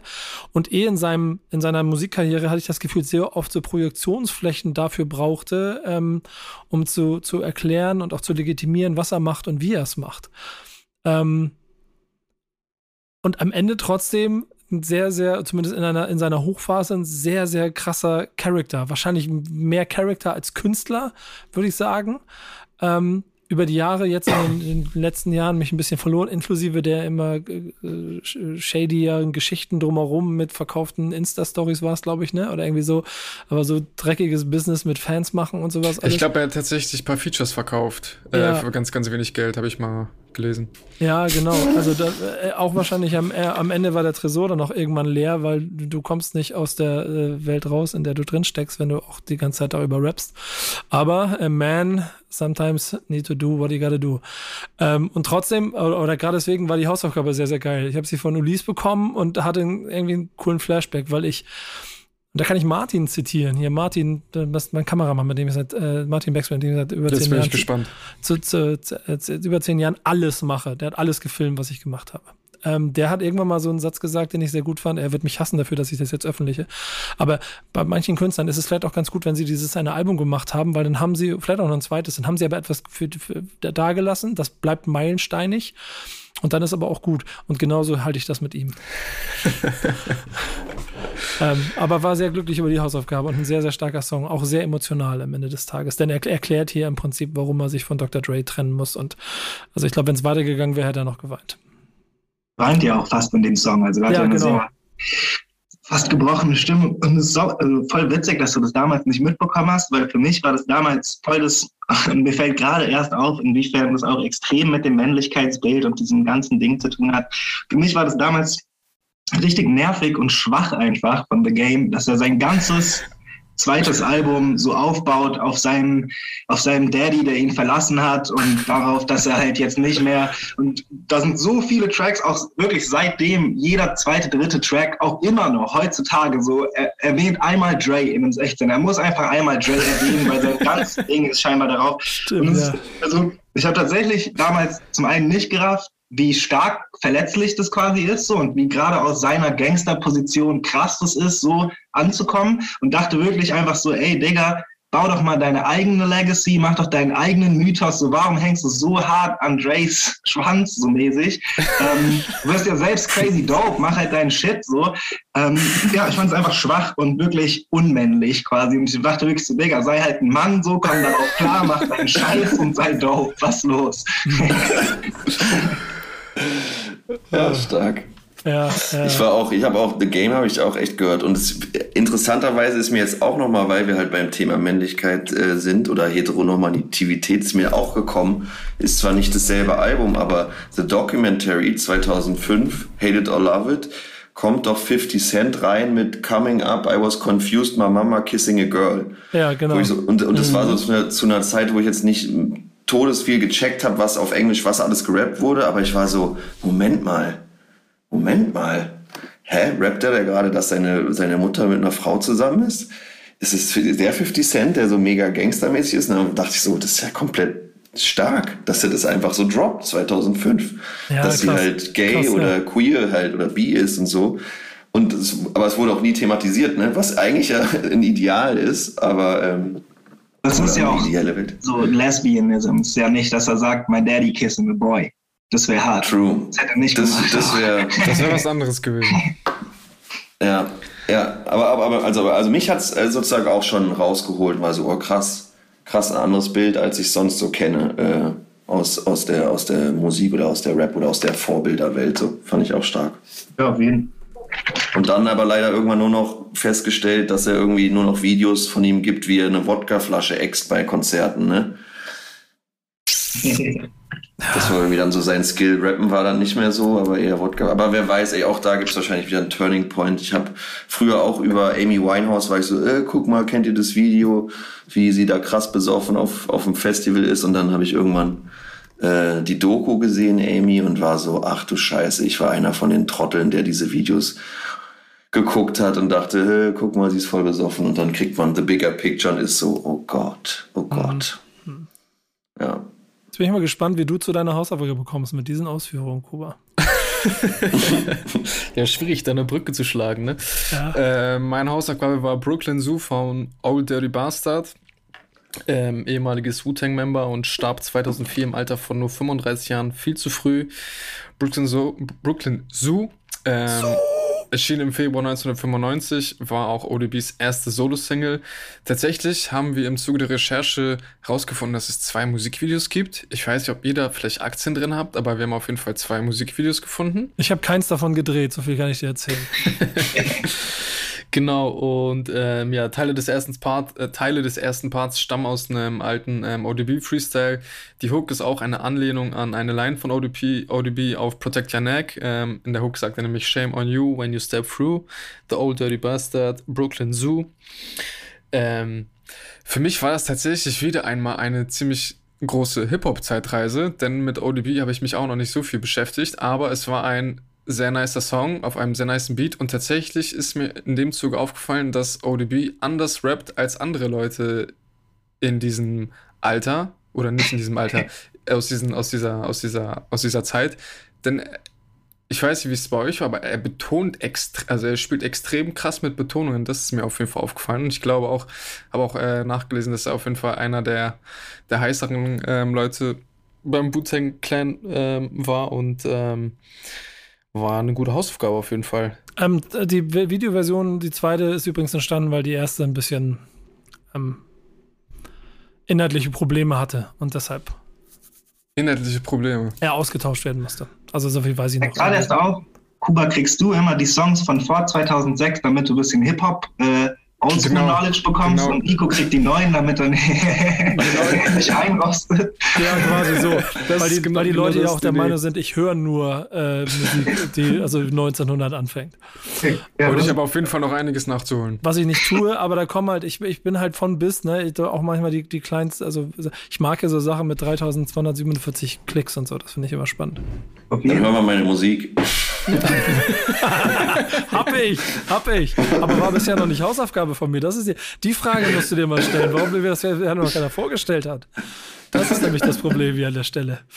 Aber ich muss dir auch dazu sagen, und das habe ich letztes Mal, glaube ich, auch schon gesagt, ähm, guckt bitte American, An American Saga ähm, auf Amazon Prime, glaube ich, da auf Sony Action oder AXN, wie der Sender heißt. Äh, gibt's die, gibt's die Wu-Tang-Doku, zweite Staffel kommt jetzt, erste Staffel, letzte Folge ist genau dieser im Moment, wo nämlich quasi also Ode de Bassett als Charakter quasi gezeichnet wird und dann das erste Mal im Studio ist und mit dieser Stimme so spielt. Und das hat den einfach damals, also einfach der war der, der war der krasseste also den neben, neben Buster Rhymes waren das die beiden Freaks, die sich, die einfach herausgestochen sind, weil sie anders waren als alle anderen. Ähm, und er hat auch nur ein paar wirkliche Songs, glaube ich, weil der, glaube ich, auch zu crazy war und auch zu früh gestorben ist. Aber dieser hier ist einfach ein, ein All-Time-Classic. Sage ich für jeden, der damit groß geworden ist. Sein Style hat halt keinen Vater, deswegen ist er Oh Dirty Bastard. Also an Kuba, in case you didn't know. Das habe ich heute schon gelesen. Siehste. Äh, aber sehr, auch sehr schöne Hausaufgaben. Jetzt, die Messlatte ist jetzt da, ne? Also Leute, wir brauchen eine von vor 2005, eine von nach 2005. Ich bin gespannt. Ich habe dir schon einen gegeben, der komplett wahnsinnig ist. Ich äh, höre auf jeden Fall auch die, die Sendung danach, nur um zu sehen, wie du auf den reagierst. Okay. dann, dann sag Bescheid, was kriege ich als Hausaufgabe? Ach so, äh, jetzt, ja, äh, gerne. Ähm, Yamei, Yamei Online heißt äh, das Girl. Die, ich weiß nicht, ich habe die noch nie gesehen. Ich weiß nicht, ob man die seh, ob es die zu sehen gibt oder ob die einfach so ein Internetcharakter ist. Ich glaube eher so letzteres. Ähm, und die macht sehr hyperpoppigen Rap. Ich würde es noch nicht mal wirklich Rap, Rap nennen, aber es ist schon so da einzuordnen im weitesten Sinne. Ähm, das ist ein sehr spannender Track. Äh, Baby My Phone heißt der Track von Yamei Online. Den google ich jetzt direkt mal nebenbei. Sagt mir auf jeden Fall überhaupt gar nichts. Mal da kurz in den Chat, wie sie geschrieben wird. Baby, Baby My Phone war der Song? Ja, genau. Baby My Phone. Da ich bin ihn. mal gespannt. Ich mag schon die Farben.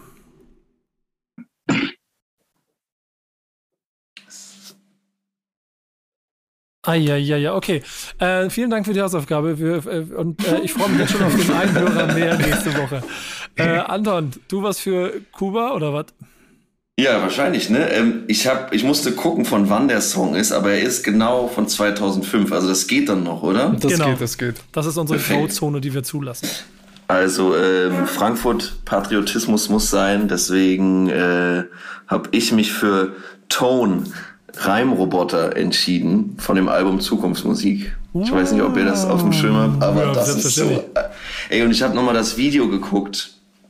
Lohnt sich auch, lohnt sich auch. Und das Geile ist, der Song, der geht eigentlich nach, wenn er heute entstanden wäre, wäre er 2,45 zu Ende und dann fängt er wieder an und gibt es einfach noch ein Part dazu. Das ist echt mhm. richtig schön. Ja. Ja, krass, Alter.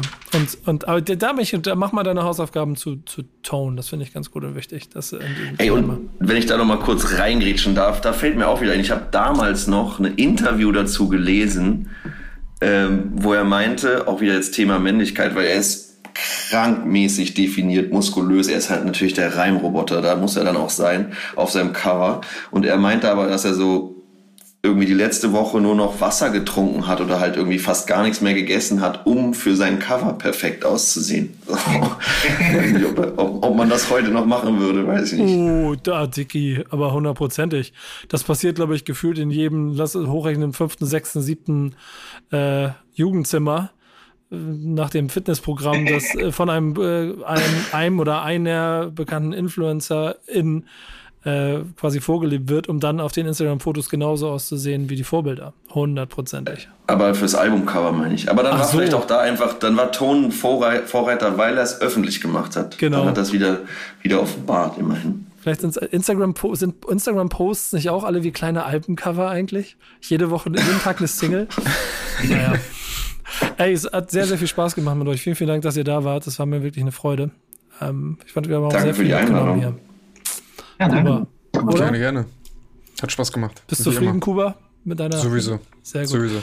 Dann hören wir uns nächste Woche wieder mit zwei Hörern mehr, hoffe ich, äh, die dann ja, nächste sehr. Woche sich die Hausaufgaben anhören. Und in diesem Sinne, macht's gut. Bis zur nächsten Folge vom Backspin Stammtisch. Und ciao. Ciao, ciao. Tschüssi. Stammtischmodus, jetzt wird laut diskutiert. Auf dem Stammtisch, Stammtisch, wer dabei bleibt amtlich. Stammtischphase, denn heute dreschen sie noch Stammtisch verholen. Ich heule mich an meinem Stammtisch aus. Backspin. Backspin. Backspin. Backspin.